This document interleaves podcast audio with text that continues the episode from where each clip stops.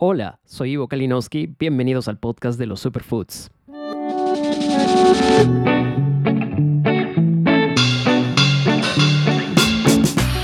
Un espacio donde hablaremos sobre los alimentos que están cambiando nuestras vidas y al mundo, y muchos de ellos tienen su origen en nuestro hermoso Perú.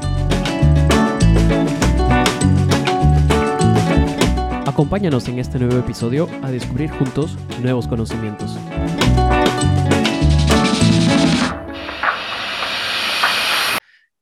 Hola a todos, bienvenidos al episodio número 6 de este podcast. El día de hoy quiero comenzar agradeciendo a todas las personas que, nos escuchan, a todas las personas que se han vuelto recurrentes oyentes de este podcast, que siguen el podcast y que también lo comparten, y que con su feedback o comentarios nos apoyan de muchas maneras. ¿no? Realmente muchas gracias. No puedo estar más agradecido. No somos muchos, pero somos un comienzo y la idea de este podcast es que cada día podamos ser más las personas que tomemos conciencia de la naturaleza, de la biodiversidad y de los superalimentos en, la vida diaria. Yo hago este podcast porque me gusta y en realidad me declaro un fan de todos estos temas. En ningún momento comencé a hacerlo para vender un producto o crear una marca. Yo creo que si los temas que conversamos en, este, en estos episodios pueden de alguna manera generar un cambio positivo o estar en la conversación que tengan con, con sus familias, con sus amigos, con las personas más cercanas, y, y si genera además iniciativas, reflexiones o conocimiento, yo me doy por bien servido y satisfecho. Entonces, el día de hoy quisiera hablarles de gastronomía, de cultura y de naturaleza.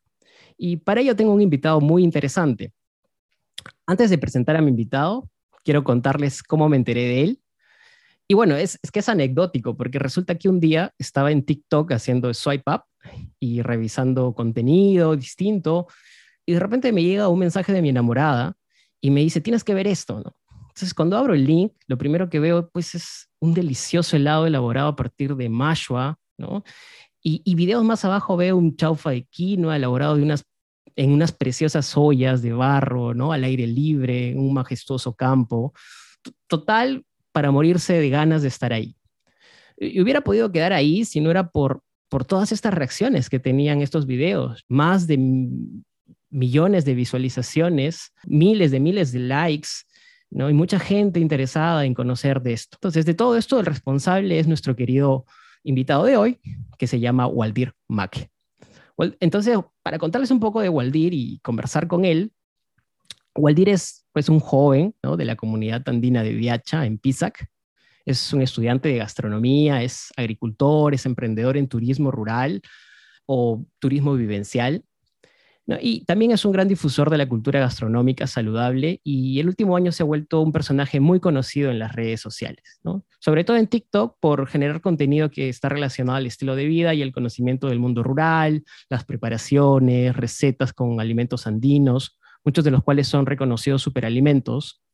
Y de esta forma él nos enseña que, pues, pese a las limitaciones en materia de herramientas o artefactos o electrodomésticos, puede preparar de todo, ¿no? con un toque muy especial e innovador. Entonces, gran parte de este ejercicio por generar contenido es mostrarle a las personas cómo vive en su comunidad, cómo entienden el día a día y, digamos, de qué forma preservan las costumbres que poco a poco a veces se van perdiendo en el tiempo. Hola, Waldir, ¿cómo estás? Bienvenido. Muy buenas noches, Ivonne. Un gusto saludar a, a este pequeño reunión y muchas gracias por esta invitación y bueno, Muchas gracias a todos y buenas noches con todos. Genial, gracias por estar aquí, Waldir. De verdad, este, a pesar de las distancias, felizmente hoy el Internet nos, nos, acorta ese, ese problema y tú desde allá, desde tu comunidad, desde PISA, puedes estar eh, conversando conmigo. Yo valoro mucho tu, todo, lo que, todo lo, que tienes para ofrecer, todo lo que tienes para, para conversar y, y, dar a conocer. Entonces, cuéntame, Waldir, un poco cuántos años tienes y quién o quiénes te han enseñado todo lo que sabes sobre el campo, la naturaleza, los alimentos, la cocina. Bueno, yo, mm, mi nombre es Waldir Maque, Joyo. Bueno, tengo 24 años de edad. Bueno, soy un joven emprendedor en turismo y también ah, eh, ahora último soy difusor de nuestra cultura gastronómica y también de la comida saludable. Y bueno, de los alimentos. Bueno, de hecho que en el campo todos los días se aprende. De hecho que yo tengo mi, mis padres, ¿no? Mis padres, vivo con mis padres, entonces ellos se han encargado de enseñarme todo lo que es de la, del campo, del cultivo, de las, de la chacra, y desde cómo se siembra, desde cómo se aporca, hasta cómo se cosecha. Y entonces, y también en mucha parte mis, mis abuelos, y también la comunidad entera, porque también trabajamos en lo que es el Año Minca. En eso ese, en eso trabajamos y entonces... ¿Qué, qué significa para, para los que no conocen este término, Waldir? Bueno, Aini Minca, uh, bueno, es, es hoy día por mí y mañana por ti. Entonces yo creo que ese es un término donde hoy día me ayudas y yo mañana te ayudo. Y entonces trabajamos en eso toda la comunidad siempre en conjunto y entonces yo creo que he aprendido bastante de, ello y por eso es que en las comunidades andinas se puede apreciar eso del Ainu Minca, ¿no? Y entonces así hemos, ah, así voy creciendo, ¿no? Y entonces como que he aprendido bastante de la agricultura, conocer todos los productos o todos los, de todos los productos, las variedades también, y entonces estoy muy relacionado con eso sobre todo eso, ¿no, Waldir? Las variedades, que son tantas a veces. Nosotros que estamos en la ciudad conocemos pues apenas unas pocas, pero en el campo se puede ver realmente eh, en la inmensa cantidad de variedades que tienen, digamos, alimentos de, de una familia, ¿no? Exacto, así es. Mm, bueno, de hecho que nosotros en mi familia somos conservadores de los tubérculos andinos como son la papa, el año o mashua o isaño, después oyuco, oca. Bueno, en la papa conservamos 150 variedades de papa, en año o mashua conservamos 350 variedades de mashua, en oyuco o lisa conservamos más de 30 variedades de oyuco y en oca también conservamos lo que es 170 variedades de oca. Wow, ¿y cómo hacen para llevar ese control, digamos, de estas variedades y que ninguna se pierda? ¿Cómo, cómo es eso? Me da mucha curiosidad. Bueno, mm, bueno, para, para, digamos, para hacer el control, no es tanto que damos al control, o sea, no, no anotamos, no tenemos eso, ¿no? Pero conocemos cada producto o conocen mis padres más que todo, que, que, yo voy aprendiendo de ellos, ¿no? Yo tampoco puedo decir que conozco toditas, sino sé que existen tantas variedades como, como te cuento, esas variedades, pero mis papás cuando cosechamos, ahí ellos comienzan a seleccionar, ¿no? A escoger de todo, de todas esas variedades, comienzan a escoger tal y escogen y para guardarlos. Y entonces ahí es donde podemos llevar el control o poder saber cuántas variedades tenemos y también sacar para el consumo, en separar, escoger el pequeño, el grande, el mediano, así. Entonces para poder escoger lo que es la semilla para el consumo y para el trueque y todo eso. Y entonces ahí vamos viendo, ¿no? De que cuántas variedades. Bueno, de hecho que también hay años que se pierde, mm, pierde, se pierden semillas, ¿no? Se, se, pierden variedades. Hay otros años que aparecen otras variedades de, mm. de tubérculos también o como que es cíclico, ¿verdad? Y, me parece muy interesante lo que dices porque de, alguna manera es un control que se lleva, pero en el conocimiento, ¿no? En el conocimiento de, tantos años familiarizándose con estos diferentes familias de alimentos, y ya es algo que está en la cabeza, ¿no? Este, no se puede llevar necesariamente un conteo, pero, pero normalmente está en, el día a día. Y cuéntame, ¿quién, ¿quién te enseñó sobre la cocina? A ver, mm, bueno, de hecho que yo soy el mayor de los hermanos. Yo tengo cinco hermanos y bueno, de hecho de los, de los cinco soy el mayor y entonces mis padres cuando yo era muy niño, a partir de los siete años o seis años, mis papás siempre me dejaban con mi abuela o si no, también a veces me dejaban solo y entonces ahí fue donde la necesidad me obligó a aprender a cocinar y también tuve mis hermanos y entonces mis padres siempre iban al pueblo a trabajar, a vender su artesanía y entonces yo estaba encargado como el mayor a cuidar de mis hermanos, ¿no? A mis dos hermanos menores y de hecho que tenía que darles de comer, cocinar, entonces ahí fue, aprendí. Y entonces en las, por las tardes también para mis padres tuve, tenía que cocinar para que cuando llegasen pudiesen tomar una mate, una comida o papas ancochadas, así. Y entonces ahí me familiaricé bastante. Y también mi, mi madre siempre me ha enseñado, ¿no? Cómo cocinarme a esa edad. Y además te fuiste perfeccionando, porque hay personas que por la necesidad aprenden, pero ya de ahí llevarlo al nivel que tú lo llevas es, es algo bastante meritorio, ¿no? ¿Verdad? Felicidades por eso. Cuéntame, Waldir, ¿cómo así decidiste empezar a crear contenido en TikTok? ¿Cómo, cómo, cómo nació esta iniciativa? ¿no? ¿Alguien de tu familia o de tus amigos te animó con esto o fue enteramente tu idea? Hago, hace poquito empecé con los contenidos de, las redes sociales. Bueno, de hecho que conocía el Instagram, el Facebook, y entonces, y hace poquito el TikTok creo que salió antes de la pandemia, entonces, uh, bueno, ahí fui viendo, ¿no? Viendo en la televisión, en la televisión cuando íbamos al pueblo con mi papá y veíamos en las redes sociales que las personas hacían muchas cosas y entonces en ahí fue pensaba, pensaba, pensé, pensé y entonces yo dije en un principio no no puedo hacer, ¿qué, qué puedo hacer? No tengo nada para enseñar. Y luego me di cuenta de, que, de que en mi comunidad tenemos muchísima cultura, muchísima cultura viva tradiciones y también tenemos lo que es la conservación de nuestros, de nuestros paisajes, de los recintos arqueológicos.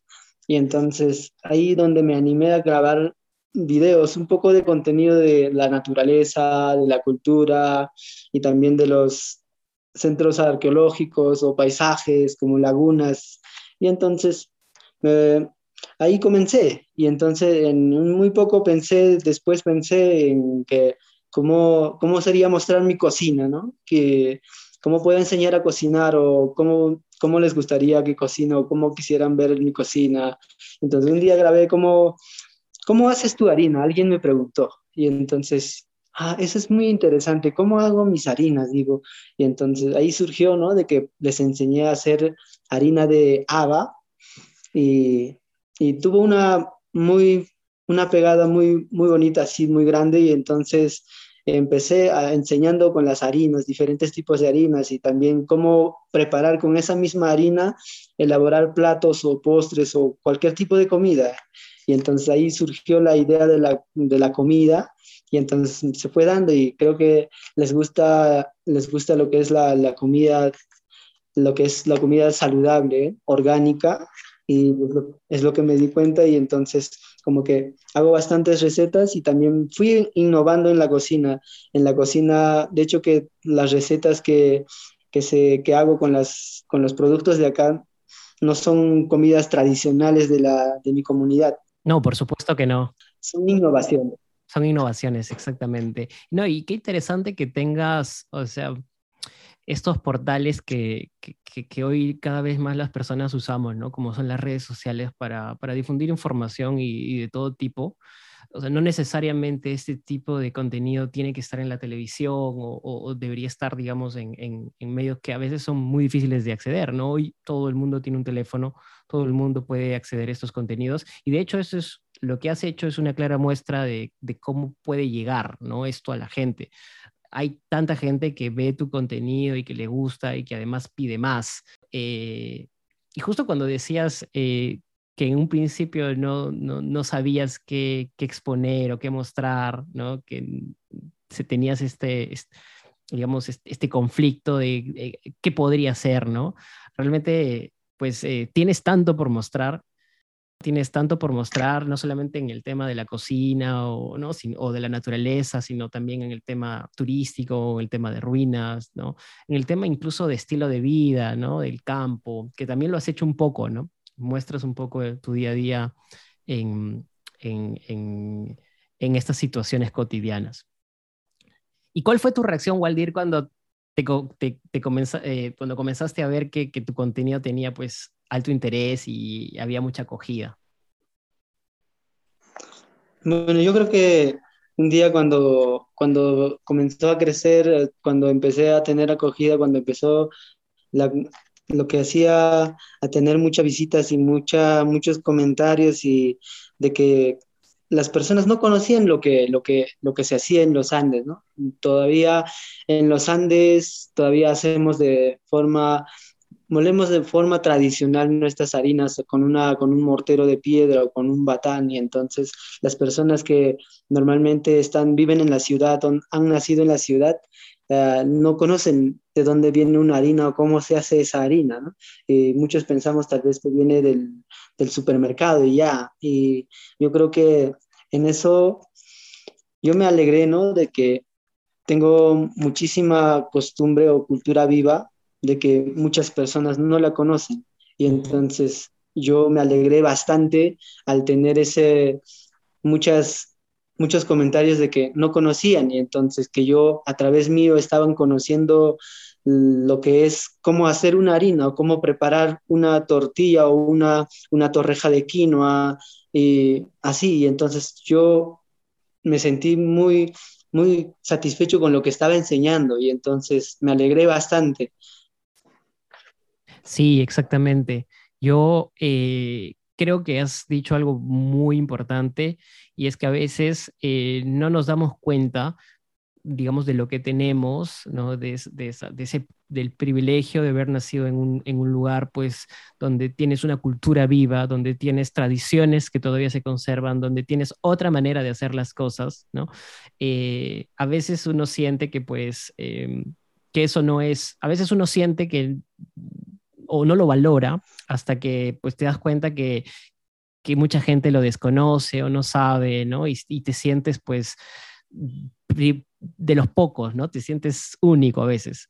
Y eso es bueno porque también nos ayuda a, a, generar puentes, ¿no? Entre quienes de repente vivimos en la ciudad y no conocemos eso y, acercarnos de alguna forma con, este, con este contenido. Quizás no, podemos, no, tenemos la oportunidad de viajar o no tenemos la oportunidad de ir ¿no? a hacer este, digamos, estos este turismo vivencial, este turismo en la zona, pero podemos verlo ¿no? a través de una pantalla y eso ya nos genera conocimiento. Eso es bueno. Entonces sí, eso que haces pues está súper bueno. Bueno, sí, de hecho, de hecho que sí, por eso me siento muy, muy feliz de poder mostrar mi cultura, mi cultura, mi, cultura viva, y bueno, a través de eso podamos, así como mencionas, de que, de que podamos generar puentes de los que no sabemos y de los que sí sabemos, y de hecho que la vida se trata de eso, de poder, el que conoce debe dar, dar a conocer, si no, si no damos a conocer, de hecho que estas costumbres o estas tradiciones de las vivencias, cuando tal vez ya no existamos, se van perdiendo cada vez más y ya nadie va a poder valorarlo de acá de unos años o nadie va a conocer y se, va, se va a acabar solo en nosotros. Y yo siento que igual hay mucho que se ha perdido, ¿no? Y que hay que ir rescatando poco a poco. Eh, has dicho algo que sí me parece muy interesante, que es el hecho de que las personas tenemos, cuando tenemos la oportunidad de mostrar, hay que mostrar, no hay que tener este, esta actitud de, encerrarnos, es decir, no, ¿para qué le voy a mostrar mi cultura al resto? No, es mi cultura, o sea, en realidad para eso es la cultura, ¿no? Para exponerla, para, para, que, para, que, para que el resto la entienda y la, y la valore. Y, eso es, bueno, un punto muy positivo. Y por otro lado, creo yo que hay, hay, hay maneras que hoy se, se pueden hacer para mostrar las, la, digamos, la cultura de una, de una forma muy entretenida. Tú por, por lo menos estás eh, haciendo mucho contenido con respecto a la cocina, que es algo súper bacán, porque eh, ¿quién no ama la cocina? ¿Quién no ama comer? Entonces, este, y, además también estás mostrando a las personas como otras formas, y a mí me gusta mucho cuando haces los videos y le dices, me estás retando, me estás retando a algo. Y es verdad, porque a veces dices, no creo, mucha gente estoy seguro que piensa, no creo que coman ceviche en el campo, pero falso, ¿no? Sea, sí lo puedes hacer y tienes todos los ingredientes y hasta más frescos para hacerlos. Y si no tienes uno, lo, lo reemplazas por uno muy parecido. Entonces, eso es, eso es interesante. Por ejemplo, me retas a hacer una hamburguesa. Ya, ok, no será una hamburguesa como la que tú comes en, en Burger King o en McDonald's, por dar un ejemplo de la hamburguesa más clásica ¿no? en, en el mundo, eh, pero sí te, lo puedo hacer de otra manera, con su quesito, ¿no? Con otro tipo de carne, con un pancito mucho más eh, de una harina diferente. etcétera. Mm, bueno, de hecho que, bueno, nuestra comida, ¿no? ¿Quién no, quién no ama comer o quién no, quién vive sin comer? Y de hecho que todos vivimos comiendo todos los días y entonces creo que la comida, la alimentación es muy fundamental para, para nosotros como personas y, y también saber cómo alimentarnos, ¿no? Y para que así podamos tener menos males o menos enfermedades tal vez. De hecho que en el campo también de esa parte comen algo saludable, comemos algo saludable, nutritivo y pues con menos pesticidas o menos conservantes. De hecho que también quiero enseñar esa parte de que la comida no siempre tiene que ser, o los productos no, no siempre tenemos que comprarlas de un supermercado o de, de alguna enlatado envasados y tal vez podamos cultivar nuestro, nuestros biohuertos o huertos y así podamos a, hacer una, una, comida saludable y para que tengamos una vida saludable, sin enfermedades y disminuir las enfermedades. Claro, porque todo lo que cuelgas de alguna manera es, es comida muy, muy saludable, ¿no? Es comida bastante sana, es, comida hecha en casa, pero además es eh, con insumos que son pues alimentos de mucho valor nutricional de mucho valor. O sea, ya vamos a hablar un poco de eso y me explicarás, pero yo, he quedado sorprendido además con, con, con, con, preparaciones o recetas que no me podía imaginar nunca, ¿no? ¿Cómo, cómo harías un helado de mashua ahí? O, sea, ¿cómo, se, ¿cómo podrías comer un helado de mashua? Pero, pero tú mismo lo has demostrado, se puede hacer. O cómo, pues, este, cómo haces de alguna forma tantos platos, ¿no? Este, de, estos productos que son mucho más nutritivos que cualquier otros. ¿Te ha cambiado un poco la vida el hecho de que tus videos se hagan un poco más virales? ¿O sea, has sentido que de repente esto ha aprendido alguna oportunidad de hacer algo por tu cuenta, algún emprendimiento? Eh, ¿Por qué haces todo lo que haces? Mm, bueno, de hecho que no, no puedo decir que me ha cambiado la vida, sino puedo decir tal vez trato de enseñar de que a las personas hay que cambiarle su, el hábito de consumir algo saludable. Bueno, de hecho que yo como soy un emprendedor en turismo, también fomento lo que es la, lo que es el, lo que es la alimentación saludable, orgánica. Cuando vienen a visitarme acá los turistas que quieren conocer el turismo, vivenciarlo, vivir esa experiencia. De hecho, que la comida es a través de los productos que trabajamos.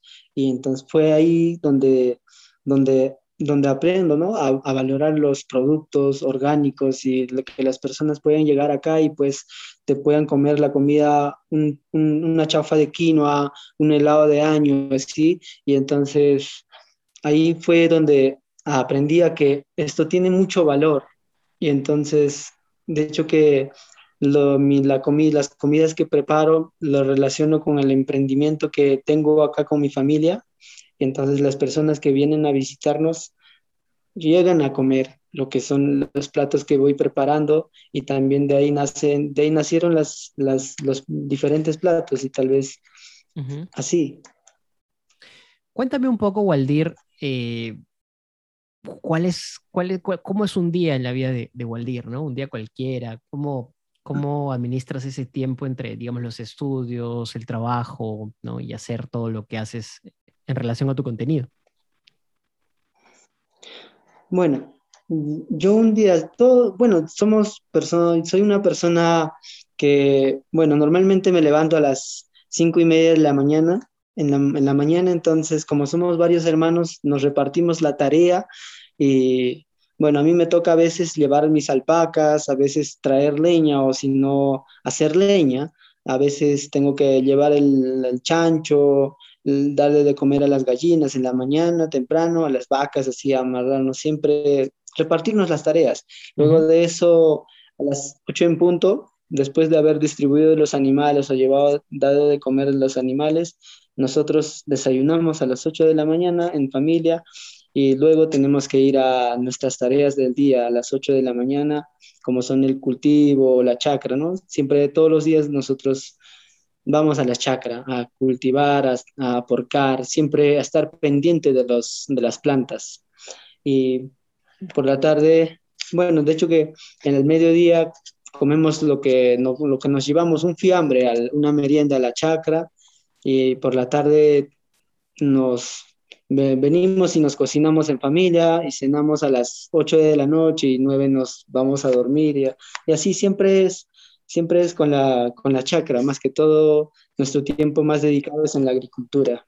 Claro. ¿Y en qué momento te das el tiempo de, de hacer este, estos videos, editarlos, porque también exige un poquito de edición, ¿no? Ah, bueno, de, no, bueno, a ver, mm, yo en las mañanas, como, como te comentaba, me levanto, después del desayuno a las 8, desayunamos a las 8 de la mañana y me doy una, una hora, ¿no? Una hora para hacer los videos, uh, de 8 a 9, a veces un poquito más me demora, pero lo hago en una hora máximo. Uh -huh. y, y la edición la hago así en las noches, en las noches cuando tengo tiempo, y al día siguiente estoy subiendo el video.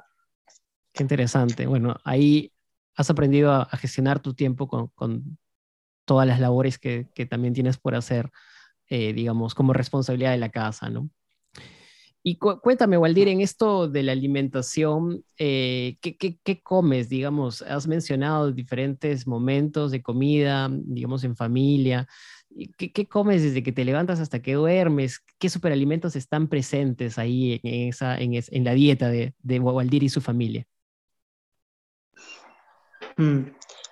A ver, en, las, en, las, en, las, en los desayunos normalmente nosotros comemos lo que es la, siempre es una sopa, una sopa bien fuerte con, un, con cereales, un, mat, una, un sanku, es un postre o sino con una mazamorra de los cereales o de siete harinas o puede ser de una sola y acompañado de una sopa siempre.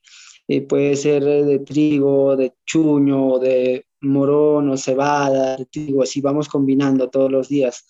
Y al mediodía siempre llevamos un fiambre al, al campo, como es, como es, el mote o el puspo, lo que decimos del, del haba o el, el, chuño, el chuño evaporado, así para la chacra. Y en, la, en, las noches también estamos acostumbrados a comer una sopa, ¿no? Sopa o a veces segundito, así como hacemos segunditos de tarwi, de, de quinoa. Bueno, toda la alimentación siempre trata de lo que, con de lo que trabajamos, también animales, pero no, no, no somos tanto de tal vez de consumir mucha carne. Y tal vez por eso tal, mmm, mis recetas también no llevan mucha carne.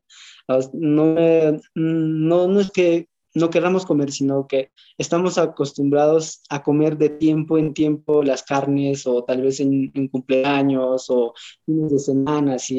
En momentos especiales. Exacto. Así es, como, como te comentaba, de que no somos tanto de comer muchísima carne a diario, sino dos veces a la semana, una vez a la semana comemos carne o trucha, así vamos intercambiando también, ¿no? Lo que claro. es la carne de alpaca o la carne de oveja, así. Es que entendiendo que también estos granos eh, andinos que tienen ahí tienen tanto valor, ¿no? En, en cuestión de, de, proteínas, carbohidratos, grasas, que pues son bastante completos, ¿no? Que la carne a veces, eh, digamos, no es que no sea necesaria, pero es que no la necesitas todo el tiempo, ¿no? Entonces eso es muy cierto. Yo logré ver digamos, algunos de tus videos, ¿no? Y pones mucho a la masha o al año eh, como, digamos, insumo o ingrediente de muchas comidas. Veo que tienes varios videos con, esta, con, con recetas con este tubérculo, ¿no? Los que vivimos en la ciudad, eh, a veces no tenemos contacto con, con este alimento. Cuéntanos un poco para qué sirve, ¿no? Y, y de qué otras formas se puede preparar. Mm, bueno, el, la mashua o el año bueno, nosotros conservamos algo de 350 variedades. Y bueno, eh, cuando la mashua está crudo, sino cuando está así viva, de hecho que es tóxico. Y entonces nosotros llevamos a, tenemos que zancocharla de principio, en el principio tenemos que sí o sí zancocharlo, y entonces podemos hacer postres o sopas o cremas, o podemos hacer fondos o como se dice segunditos, se puede, inclusive se puede re, reemplazar el zapallo caño, que, que son muy parecidos en el sabor, en, en lo que es en la, en la textura y todo eso. Y entonces yo creo que la, la manera de prepararlo depende de uno, ¿no? De que, que puedo preparar. De hecho, que del año se puede hacer todo tipo de comida, desde, desde una entrada fondos, postres. De hecho, que solo hay que tener una imaginación y de hecho que lo podemos preparar todo. Mencionaste que era tóxica si es que no se sometía a, una, cierto, a una cierta forma de prepararlo. Hay que saber prepararlo. Entonces, ¿qué, qué, qué, reacciones o de qué manera es tóxica la mayo si es en su estado, digamos, crudo, ¿no? Bueno, bueno, de hecho que cuando, es, cuando está crudo es, ah, es agrio, es mm, un poco ácido, muy, muy fuerte y entonces no te provoca, no te provoca comer no, ni siquiera te provocaría probarlo, morderla, porque es ácido, es agrio. Y entonces, por eso tiene que pasar un procedimiento de lo que es la cocción o sancochado o cocido. Y luego, cuando está cocido, el tóxico o la toxicidad el, se, se va con el agua. Se va con el agua y queda lo que es el material, el, la, el año, ¿no? Bien procesado y entonces como que ahí viene el procedimiento para elaborar desde una sopa o una sopa, un segundo. ¿Y de qué sabor eh, y de qué y a qué sabor se transforma? Digamos, un poco de estar agrio cuando pasa por este proceso, ¿empieza a tomar algún sabor distinto? Sí, así es. Ah, algunos, bueno, hay, buen, hay muchas variedades, 350 variedades del, del año, entonces cada uno tiene, cada variedad tiene su textura, tiene su color, inclusive el, el helado de año que hice es un helado año de color negro, ¿no? Y entonces normalmente el año negro es, es preventivo para el cáncer y también para para la próstata también. Y de hecho que muchas acá en la, en la comunidad tratamos de consumir bastante lo que es el año. Y también, bueno, todo, toda la variedad siempre son dulces cuando está soleado y tiene un poco de dulcecito. Y entonces después ya cuando está cocido es súper dulce. Claro, se presta mucho para, para poder prepararlo y sobre todo en postres, ¿no? En preparaciones dulces quizás, donde Claro. igual se podría preparar para entradas, pero, pero postres también es una, una gran opción. Qué interesante lo de la mayo que mencionas y sobre todo qué interesante estas propiedades, ¿no? Eh, sobre todo para, para, para, el hombre, ¿no? Este, eh, que podría empezar a consumir más mayo para, digamos, prevenir ¿no? las enfermedades de la próstata. Así es. Hablemos un poco de las harinas, Waldir, porque a mí me intriga mucho esto y a la mayoría de, las gente, de la gente le, interesa. Eh, y además que hoy hay un boom en las harinas, ¿no? Todas las tiendas bionaturistas aquí en Lima o en muchas ciudades eh, cada vez empiezan a vender más harinas, ¿no? De todo tipo, pero sobre todo de los, de los principales granos andinos. Entonces la gente busca eh, alternativas mm, a la harina de trigo eh, porque algunos no la quieren, hay esta idea de que engorda, ¿no? Entonces tú enseñas a hacer harinas de diferentes alimentos, como por ejemplo harina de habas o harina de chuño. Cuéntame cómo es este proceso de hacer las harinas y si es siempre igual, ¿no? En, en, todos los alimentos o, es, o pasa por procesos muy diferentes. las harinas. Las harinas normalmente se muelen en el batán, pero hay algunos productos que son, no son muy secos o no son muy fuertes y también necesitan necesita ser molido, ¿no? Bueno, de hecho que la manera de molerlo es en el mismo batán o, puede ser en molino, pero hay algunos ah, productos que son muy diferentes eh, y entonces como que cuando mueles te llevan más tiempo o como la, como la harina de chuño o moraya, que, que son muy fáciles de molerle y te llevan un tiempo mínimo de siete minutos o seis minutos, ¿no? Pues, y, a la diferencia de que de una quinoa, un, harina de trigo, para moler te lleva un poco más de tiempo, como 15 minutos o puede ser hasta 20 minutos, ¿no? Dependiendo qué cantidad también. Y entonces, de hecho que eh, pasan el mismo procedimiento por el mismo batán, pero siempre uno te lleva más tiempo, el otro te lleva menos tiempo. Pero igual todos tienen que pasar por un proceso de secado previo, ¿verdad? Exacto. De hecho que tienen que estar todos secos. es, ¿Podrías decir que es complicado o no es complicado hacer harinas si las personas podrían hacer sus propias harinas en sus casas si tuvieran, digamos, morteros o batanes? O, o hay que saber, hay que tomar un curso para hacer harinas? no, mm, yo creo que un curso no estaría por demás. Yo creo que si tienes un mortero, un molino la, a la mano y entonces puedes, puedes hacerlo. Yo creo que la idea de hacer harina es que todos los granos o los productos secos puedes convertir en polvo y entonces yo creo que se puede hacer de diferentes formas o tratar de hacer, ¿no? Y creo que uno puede sin necesidad de capacitarse o tener un conocimiento así muy amplio, puede realizar su propia harina. ¿Y cuál es la harina que más usan ahí, digamos, este, y, o, la harina que, sea, que es más versátil para diferentes preparaciones, platos, eh, comidas?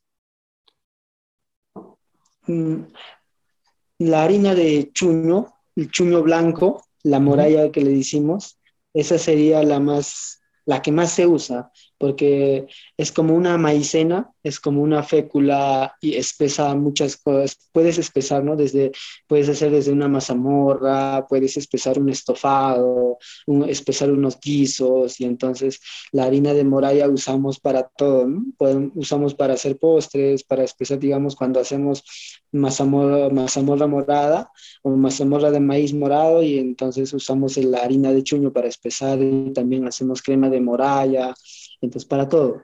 También se usa en sopas, tiene en sopas, exacto, en crema de moralla y hacemos queques y bueno, la harina de moralla que es bien, bien comúnmente usada porque la harina de chuño o moralla es, no tiene sabor, ¿no? Como pasa un procedimiento para estar deshidratado, entonces, en ese trayecto pierde todos los sabores o el color que tiene, toda la acidez, el color negro que tiene. Se pasa por ese procedimiento y al final queda la, la moralla blanquita y entonces solo mueles y puedes usar para diferentes tipos de plato porque no, no lleva un olor, pues no te puede cambiar el sabor, no te cambia nada. Claro, es neutro, ¿no? Exacto se adecua a cualquier tipo de comida. Excelente. Waldir, ¿qué otros eh, alimentos o superalimentos eh, para ti son, son muy consumidos ¿no? en tu comunidad o donde vives? Digamos, ¿es, es familiar para ti eh, el tarwi, la cañigua, la maca, linaza u otros? ¿Qué otros, qué otros hay que, digamos, son de, de, bastante consumo? Bueno, todos los todo lo que trabajamos ah, en mi comunidad, trabajamos lo que es el tarwi, las habas, la linaza. Bueno, de hecho que en la maca, en, la cañigua no lo trabajamos por este sector porque tal vez el, terreno, el terreno no, no, es para eso. Cuando intentamos plantar, ¿no? Y entonces crecen y no producen. Entonces creo que la tierra es más necesita otro tipo de tierra para poder, que puedan crecer. Y entonces no, no tengo tanto familiarizado con la maca o con la cañigua, pero de hecho que consumimos bastante también porque como tenemos quinoa, eh, kiwicha, entonces podemos hacer podemos llevar al pueblo y entonces hacer un intercambio, sino cuando traen mercadería a mi comunidad traen lo que es la cañigua o maca, así, entonces hacemos un trueque, un cambio, sino tal vez a veces compramos, y de hecho que todos los productos como el tarwi también, tarwi, somos cultivo, cultivados, cultivamos bastante tarwi también, y entonces somos consumidores mucho de tarwi, maíz, de trigo, de cebada, de kiwicha, y inclusive tenemos algo de 30 variedades de maíz, maíz para tostados, de maíz blanco, y en el caso del tarwi, Waldir, eh, ¿cómo, ¿cómo lo preparan ustedes? Porque hay, yo sé que yo que vengo de Cusco, conozco múltiples preparaciones, formas de preparaciones, ¿no? Eh, algunos incluso la mezclan con hierbas como huacatay para que tengan un mejor sabor, otros, digamos, lo hacen totalmente blanco, pero todo ese labor de desamargar, ¿no? El tarro y todo eso, eh, es pues algo que quizás puede ser bastante digamos, eh, pesado, ¿no? A la hora de prepararlo. ¿Cómo, ¿Cómo lo preparan ustedes? ¿De qué manera lo usan? Cuéntame un poco de eso. Mm, bueno, eh, el procedimiento para des, ah, para consumirlo el tarwi. También el tarwi eh, o el chocho, no lo decimos chocho, el tarwi es, es tóxico, es tóxico. Entonces nosotros hacemos hervir el tarwi y luego llevarlo a, una, a un río o sino a una, a una poza de agua corriente para que pueda para que pueda quedar el tarwi bien desintoxicado, mejor dicho, se pueda lavar lo que es la, lo que es el, el amargor. La toxicidad. El amargor, se puede decir. Entonces, el agua, el agua de amargor se, usamos como fertilizante también para fumigar o como pesticida, ¿no? Pesticida natural mm. para fumigar las hortalizas que tenemos. Y así, y bueno, el tarwi mm, consumimos acá en sopas, así enteros, o si podemos hacer ensaladas, también hacemos como un puré, y se puede consumir en sopa en segundos, inclusive hacemos como humintas del tarwi, hacemos vapor. Qué interesante. Ah, bueno, de hecho que en muchas formas lo consumimos, el tarwi. Justo, justo quería hablarte o preguntarte sobre eh, qué otras formas, además de como alimentos se pueden utilizar estos, estos productos, ¿no? O sea, por ejemplo, si se trata de curar heridas o tratar algún problema, eh, de qué forma se pueden utilizar, qué alimentos se prestan, por ejemplo, para otros, para otras, eh, para otros beneficios que no sean necesariamente la alimentación. A ver, mm, bueno, para sí, para curar enfermedades, de hecho que todos los alimentos cumplen una función de, que no nos enfermemos. Entonces, bueno, hay algunas que normalmente cuando tenemos las enfermedades comunes como la gripe o la tos o tenemos dolor de hueso, músculos, así, entonces usamos lo que son la, los mismos productos o tal vez usamos algunas hierbas acá. Y bueno, de hecho que algunas como la para la gripe para la gripe o cuando tienes fiebre, mejor dicho, ah, se, puede, se usa bastante lo que es el oyuco o la lisas para, para poder tomarte la savia, porque es muy, es muy fresco y entonces como que mm, se presta para, para curar la, la, fiebre de las personas y como tanto de los animales también. Mm. Así, y entonces hay, hay, muchas, hay muchos productos que cumplen esa función y que cada uno cree, cada uno de los productos de hecho que cuando no, estamos enfermos siempre están cumpliendo con esa función para que no nos enfermemos y creo que cada alimento es muy fundamental y cuando aún más cuando es cuando es orgánico, trabajado así orgánicamente, creo que cumple cada uno, ¿no? Es un papel fundamental para que tengamos una vida saludable. Exactamente, no has podido decir nada más sabio que, que ello. Eh, Cuéntame un poco sobre la comunidad de Viacha en Pisa, eh, Waldir. ¿Cómo es esta tu comunidad, las costumbres? ¿Qué, ¿Cuáles son las cosas que más valoran por ahí? En costumbres, bueno, mi comunidad queda a 3.900 sobre el nivel del mar y bueno, acá en mi comunidad vivimos, de hecho que somos divididos en cuatro sectores o cuatro barrios, se puede decir, y entonces se llaman Tuxan, Culispata, Punco, el Viacha Central, así. Entonces, como que vivimos en cada sector divididos, divididos entre 10 familias o el, el, de la comunidad, ¿no? El, el principal, el centro, en el centro vivimos algo de 30 familias. Entonces, de hecho que cuando tenemos actividades de costumbres o de tradiciones o para hacer reuniones, para llevar a cabo las, la, el volteo de la checa o la agricultura, siempre hacemos esa función de cumplir, reunirnos todo y poder avanzar entre todos, de todas sus chakras.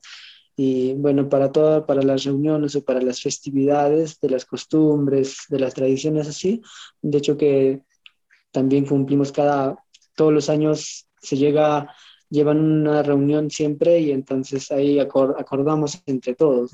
Para poderla llevar o cómo poder llevarla.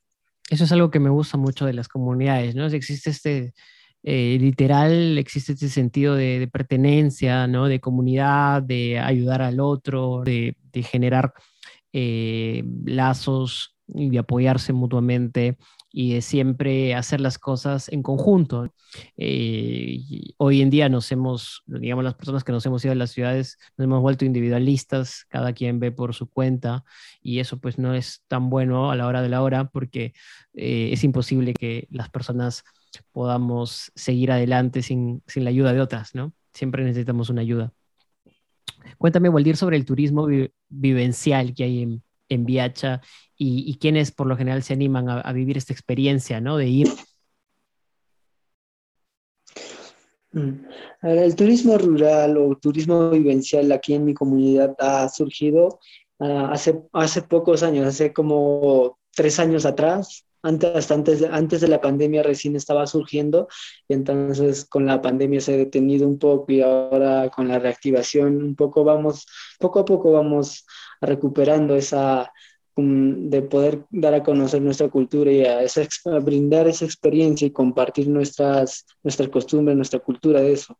Y bueno, esto surgió como nosotros vivimos muy, muy cerca al, al Valle Sagrado de los Incas y vimos con mi familia y muchas personas también de la comunidad que vimos, ¿no? De que las comunidades andinas o con las comunidades nativas, que tenemos mucha, muchísima cultura viva, pues no nos, tal vez no nos beneficiábamos directamente con el turismo. Y entonces solo en el Valle Sagrado, el pueblo mismo, el parque arqueológico eran visitados antes. Entonces ahí surgió la idea de que podemos brindar, hacer, dar a conocer nuestra vivencia o nuestra cultura viva y a través de eso también incluir actividades como caminatas o visitar a unos, a unos sitios como son las pinturas rupestres, la Pucacancha y, el mismo parque arqueológico que está muy cerca a mi comunidad. Entonces ahí surgió de poder, ah, de poder armar un, un, proyecto y pues visitar a las agencias, ir en busca de que, qué podemos hacer, cómo podemos uh, traer, atraer turismo, traer turismo hacia la comunidad puesto que nadie, nunca llegaba en turismo. O sea, en un año tal vez veíamos dos, dos turistas o cinco turistas paseando en la comunidad y era muy raro, pues, ¿no? Ver turistas caminando en el campo.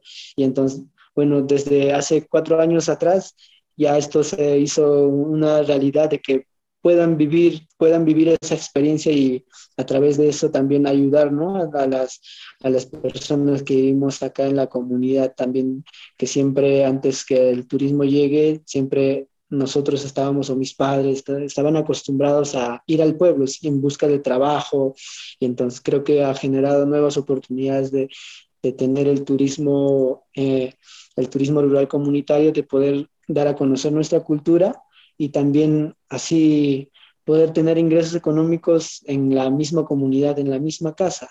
Y bueno, muchas personas, tal vez acá, de, acá del mismo pueblo, tal vez de Cusco, el valle, del mismo Valle Sagrado de los Incas, tal vez no valoramos mucho, ¿no? Lo que es el turismo vivencial o tal vez porque vivimos, vivimos la experiencia, entonces no nos llama la atención tanto que digamos. Entonces, más que todos los que están en las ciudades grandes como Lima o Arequipa o de otras regiones grandes y bueno, de hecho que muchas personas nos han visitado y también muchos extranjeros, turismo internacional que nos ha visitado y creo que aprecian bastante lo que es la, la cultura viva, la, eh, lo, que, lo que damos a lo, en la realidad, lo que vivimos. Claro, claro que sí, claro que sí. Y qué gran proyecto, qué gran iniciativa tuvo tu comunidad de realmente poder eh, mm, dar ¿no? pie a este proyecto, porque muchas veces, eh, digamos, es, es, queda en, nosotros, ¿no? Eh, ver maneras alternativas para seguir saliendo adelante y tu comunidad, pues, es una manera de mostrar que no se queda atrás, ¿no? Que, que, que, y que hay una gran, eh, que hay una gran oportunidad de, de, hoy mucha gente quiere vivir el turismo de una manera distinta y bajo ese precepto, eh, pues lo que están haciendo es realmente algo muy atinado. Eh, da mucha pena que la pandemia haya de alguna manera hecho que, retrocedamos un poco, que las cosas caigan, pero la reactivación estoy seguro que va a hacer que, esto nuevamente vuelva a, a, echar marcha hacia adelante. Eh, yo quería, digamos, ir concluyendo un poco esta tan interesante conversación, eh, Waldir, y, quería hacerte una, una pregunta. Eh, yo he visto que a través de tus redes creas oportunidades de ayudar ¿no? a otras personas con donaciones, eh, personas de, tu comunidad o, de la zona, ¿no? cosas que necesiten. ¿Qué, qué tipo de ayudas crees que, que, necesitan más ahí? ¿Y cómo podrían personas que, que están muy interesadas en apoyar llegar a ti o a ustedes? Mm, bueno, eh, bueno, esta, esta idea de, de apoyar a, mi prójimo, a los prójimos que, que, tenemos tal vez necesidades, que tienen muchas necesidades y tal vez eh, como de la, de la, escuela o del colegio, a veces algunos no, niños no asisten a la escuela o tal vez por falta de, falta de algunos útiles escolares, así, entonces por eso había creado en mi, en mi plataforma también de poder hacer una actividades, actividades sociales o así donaciones. Entonces, hemos ayudado a tres o cuatro personas, estamos ayudando y creo que muchas personas ah, se han solidarizado y muchas personas tienen ese corazón de poder grande de poder ayudar y yo estoy muy agradecido con ello y también si, si tal vez pudiesen apoyar, pueden contactarse por, por mi Instagram, pueden escribirme por cualquier red social y entonces yo siempre estoy atento a las preguntas o a, las, a lo que dicen o con, las, con lo que quieren apoyar y entonces yo creo que de, de cualquier forma se puede ayudar, ya sea en, en material, ya sea mm, tal vez un poco de economía, y entonces tal vez yo soy un intermediario que puedo hacerles llegar a las personas y yo con mucho gusto de poder hacer esta actividad de solidaridad, ¿no? Solidaridad es una actividad así para que muchas personas que no tienen puedan tenerlo algo de ayuda y entonces puedan sobresalir también. Exactamente. Entonces, vamos por las reflexiones finales. Waldir, cuéntame, ¿qué sigue? ¿Qué, piensas hacer? ¿Piensas seguir creando contenido? ¿Tienes algún proyecto? Eh, ¿Alguna idea para el futuro? Queremos ver más. Bueno, ahorita yo, yo ahorita, bueno, creo contenidos muy seguidamente, entonces de hecho que voy a seguir con los contenidos porque de hecho que la plataforma que hemos creado, una comunidad y tiene bastante acogida, entonces yo creo que con, la, con las recetas o con la vivencia del campo, siempre, siempre voy a estar ahí dando a conocer ¿no? mi cultura, la cultura que, que aquí en mi comunidad se valora mucho y y me gustaría que muchas personas más conozcan esto, esto que tal vez no se conoce o no se conocía antes, ¿no? porque no, no había una facilidad de conocer y entonces a través de las redes sociales hay una facilidad, entonces yo creo que voy a seguir dándole a conocer todo, todo lo que se pueda. Y tal vez el gran proyecto que tengo creo que es el turismo vivencial. Y yo creo que en turismo vivencial me gustaría tal vez crecer con toda la comunidad o tal vez con las comunidades vecinas, dando a conocer nuestra cultura y tal vez fomentando una alimentación saludable, orgánica. Y yo creo que eh, de esa forma contagiar más que todo a todas, a todas las comunidades vecinas que hay cerca de mi comunidad o de mi distrito. Ese sería mi proyecto. Y tal vez, tal vez un proyecto personal tengo, un reto personal sería que cuando todo pase, ¿no? Cuando nos llegue la vacuna a los jóvenes, bueno, puedo, puedo, puedo regresar a culminar mis estudios de gastronomía, porque yo soy un estudiante de gastronomía, entonces poder culminar mis estudios y, bueno, tengo que culminar eso y después puedo ver otras, otras otros proyectos, ¿no? Sí, por supuesto que vas a poder lograr eso y estoy seguro que con, con, las intenciones que tienes y con el trabajo que has estado haciendo vas a poder conseguir todos esos, esa, esa visión, ese propósito que, que, te has planteado. Yo eh, te deseo lo mejor en este camino y hacia adelante con mucho esfuerzo y muchas ganas. Muchas gracias por, estar, por haber estado aquí en este episodio, Waldir. Estoy muy contento de, de, de, de que hayas podido compartir con nosotros.